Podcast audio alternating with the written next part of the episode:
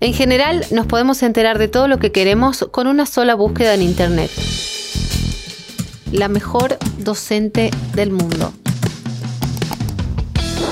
Pero a veces, en ese mar de información, no conseguimos salir de nuestras dudas.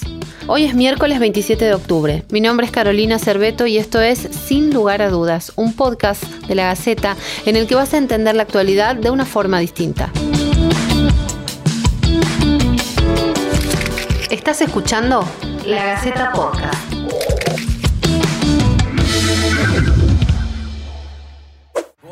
prestigious award is considered the Nobel for educators. They're already talking about this as the Nobel for teachers. was a prize for teaching excellence. A million dollar prize recognizing an outstanding contribution to the teaching One of the most coveted and high profile teaching excellence awards. Ana María Stellman es maestra desde hace más de 35 años. Durante mucho tiempo trabajó en contacto con chicos en situación de vulnerabilidad. El aula fue su refugio y el de sus alumnos, hasta que hace algunas semanas atrás una amiga la postuló para el Global Teacher Prize 2021, que otorga la Fundación Barkey en organización con la UNESCO. Y ganó. Ana María es la representante argentina del programa conocido como el Nobel de la Educación.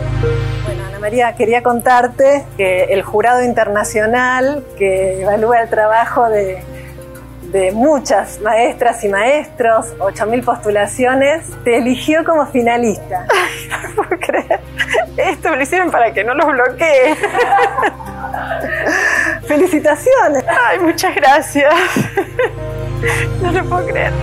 Este reconocimiento significó que su nombre ocupe las principales portadas de los diarios y le permita dar a conocer su trabajo.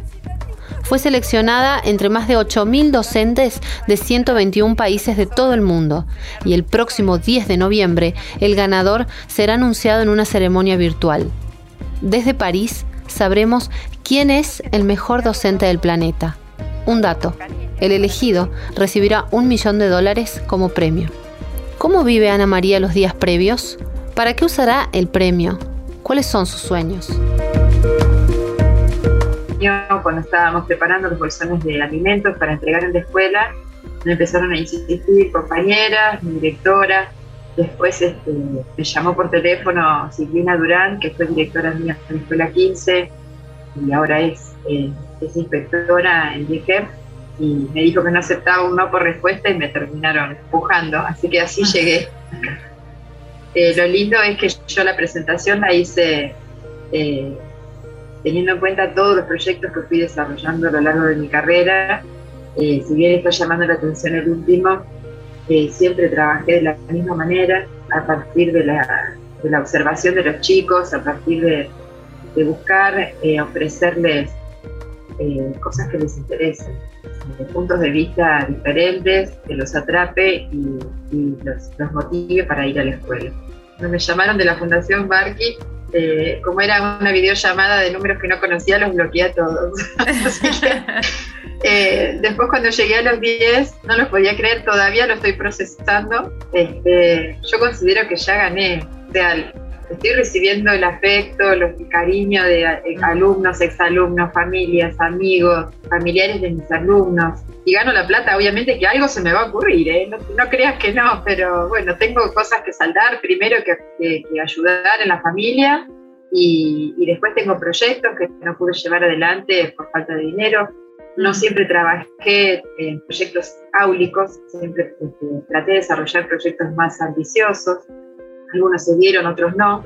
Y bueno, y también hay una fundación en, las, en la localidad de Villalvilla, acá en La Plata, que, que, me gustaría ayudar porque ellos son voluntarios que trabajan con la comunidad de la Escuela 125 y hacen cosas increíbles.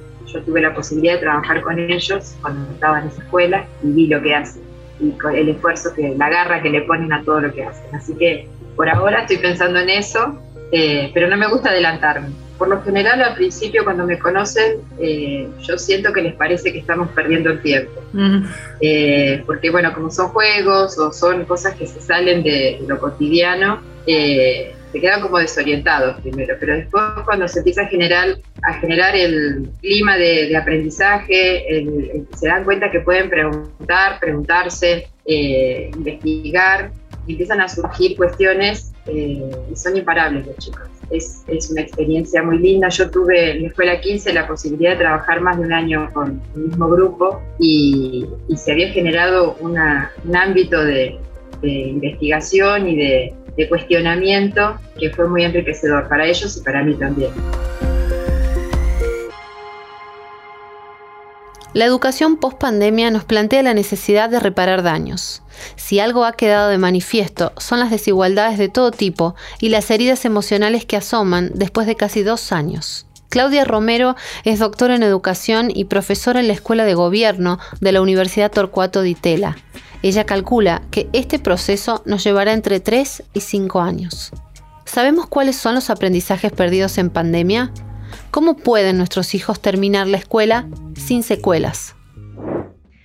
Bueno, la pandemia y en particular el cierre de escuelas como consecuencia de eh, esta crisis sanitaria trae luces y sombras, claramente que estamos todavía dimensionando. Entre las cosas que se ganaron de algún modo, vos mirándolo con forma optimista, yo señalaría, por un lado, la revalorización social de la escuela. Todos hemos visto que la escuela es más que un lugar de aprendizaje, es un lugar de cuidado, de protección, es un lugar de pertenencia. Y en ese sentido creo que la escuela sale favorecida, fortalecida de la pandemia. En segundo lugar, rescataría que la pandemia posibilitó un encuentro, una aceleración en el encuentro entre la escuela y las tecnologías. Habrá que ver cómo evoluciona esto, pero se aceleró ese encuentro que venía demorado.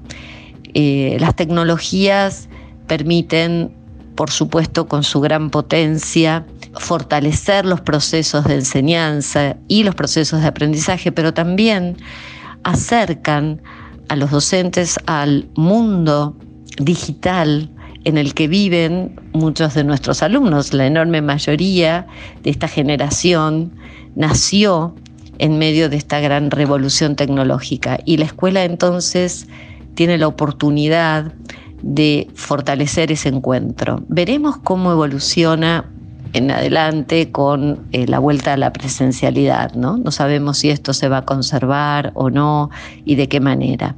Entre las pérdidas, lo primero que hay que señalar es que hubo un aumento de las desigualdades y un abandono muy importante, muy superior eh, al que habitualmente se produce en el sistema educativo. Es decir, lo primero que se perdieron fueron alumnos. En la vuelta a la presencialidad hay muchos alumnos que no están y hay que salir a buscarlos. En segundo lugar, se perdieron aprendizajes. Todos aprendieron menos. Desde luego que quienes quedaron desconectados o débilmente conectados perdieron más. Es claro que el plan de aprendizajes no pudo ser cumplido eh, en, en, ningún caso, no, fehacientemente. Así que habrá también que en función de estas pérdidas, eh, acelerar procesos de aprendizaje para esta generación que ha visto afectado por un año y medio, en muchos casos, eh, la presencialidad en la escuela.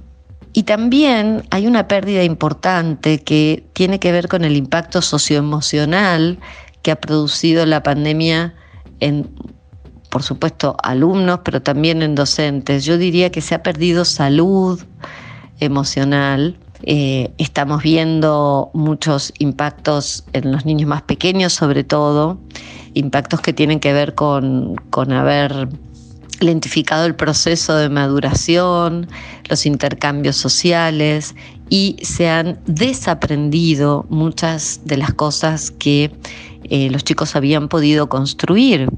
Con lo cual eh, hay que tener en cuenta entonces que también allí en relación al bienestar emocional, habrá mucho que trabajar en el futuro.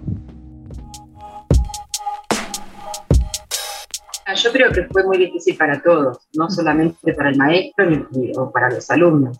Todos, eh, ninguno estaba preparado para transitar lo que tuvimos que enfrentar. Eh, yo pasé por distintas etapas de frustración, de, angustia, porque a veces veía que no alcanzaba lo que estaba haciendo eh, y fui cambiando las estrategias por mucho tiempo. Aparte no se sabía si iba a ser un mes, dos meses, tres meses y eso también te hace la cabeza diferente, ¿no? Cuando ya vimos, por lo menos yo cuando ya vi que esto, que seguía y que iba a ser todo el año así, el planteo que me hice fue diferente. Yo lo que traté de ponerme yo como objetivo para trabajar con los chicos era, eh, primero, la vinculación, que ellos supieran que yo estaba del otro lado, la escucha, que ellos eh, me contaran, o sea, que estuvieran conmigo eh, para, para, lo que necesitaran. Y, y, eso lo hice extensivo a la familia. En las clases que pude dar, porque los chicos no tenían computadoras, así que no di ningún Zoom. El año pasado lo que hacíamos era trabajar por videollamada cuando se podía, eh, por llamada de WhatsApp cuando se podía, porque a veces no tenían cámara y otras veces eh, era llamada telefónica nada más. Yo había una nena que hacíamos la videollamada, pero yo a ella la veía borrosa porque la cámara estaba rota. Y cuando terminábamos la clase, la mamá daba vuelta el teléfono, así le veía la carita. Eh, qué sé yo. Y otros nenes que directamente no los vi hasta que no se hizo algún encuentro presencial. Mm. Porque tenían solamente el teléfono de su abuela.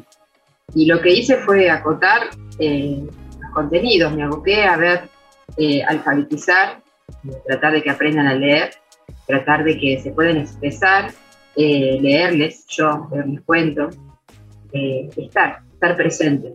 Yo trabajé, trabajo prácticas del lenguaje y ciencias naturales, así que me apoyé en las ciencias para poder trabajar todo lo que es lectura y comprensión. Lo que más me preocupa de la educación post pandemia es justamente la necesidad de reparar los daños, en primer lugar, los daños que tienen que ver con el aumento de las desigualdades, el abandono y la pérdida de aprendizajes y reparar los impactos socioemocionales. Esta primer tarea eh, no, no es algo que se pueda poder resolver en el corto plazo.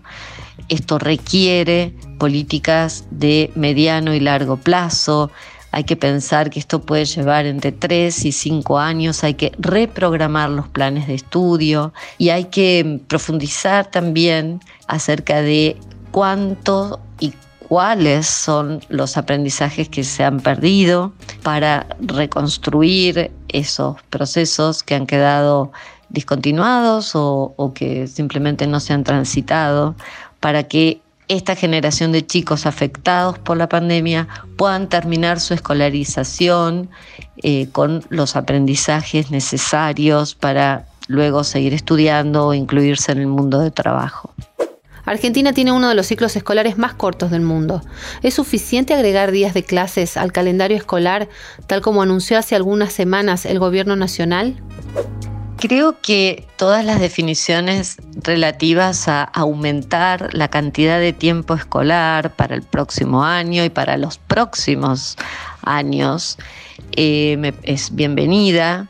Creo que Argentina tiene eh, ciclos, un ciclo escolar de los más cortos del mundo, con lo cual eh, hay que agregar días de clases, tiempos de clases, pero además de cantidad, de clases, hay que mejorar la calidad de esos días de clases. Quiero decir que efectivamente sean días eh, plenos, días eh, completamente dedicados al aprendizaje, el, foco tiene que ser el aprendizaje y para eso es probable que tengamos que mm, introducir nuevas metodologías, nuevas formas de enseñar para realmente potenciar la calidad de esos días de aprendizaje. Podría decir que la clase política le presta poca atención a la educación más allá de eh, los discursos encendidos en favor de la educación. A la hora de ver las políticas, uno ve que la educación no está en el centro de las preocupaciones. Em, en relación a la escuela pública, creo que el abandono no es únicamente de la clase política, lo que ha venido ocurriendo en las últimas décadas es que la propia sociedad frente a la percepción, no siempre corroborada por los datos, pero la percepción de una baja de la calidad en la escuela pública lo que ha venido haciendo es eh, retirar a sus hijos de la escuela pública, aquellos que pueden, para incluirlos en el circuito de la educación privada, que se percibe como de mayor calidad, con eh, mayores garantías de clases todos los días, con mayor gestión o mayor acompañamiento de los alumnos y entonces la sociedad se va retirando hacia ese espacio privado. Pero esto que, que vemos que ocurre con la educación, ocurre también con otras esferas de la vida pública, ¿no? Ocurre lo mismo con la salud pública, es decir, las clases medias, por ejemplo, se han ido retirando del hospital público, pero también de la seguridad y han tratado de construir, se ha tratado de construir espacios privados, soluciones privadas a problemas que son de naturaleza pública. En este proceso de retirarse de la oferta pública, también se retira la voz, el reclamo por la mejora de la calidad de los servicios públicos. Sin lugar a dudas es un podcast de la Gaceta. Una vez por semana vas a tener un nuevo episodio para escuchar. Seguinos en Spotify para que formemos parte de tu rutina matutina. No te quedes con la duda. Esto fue La Gaceta Podcast.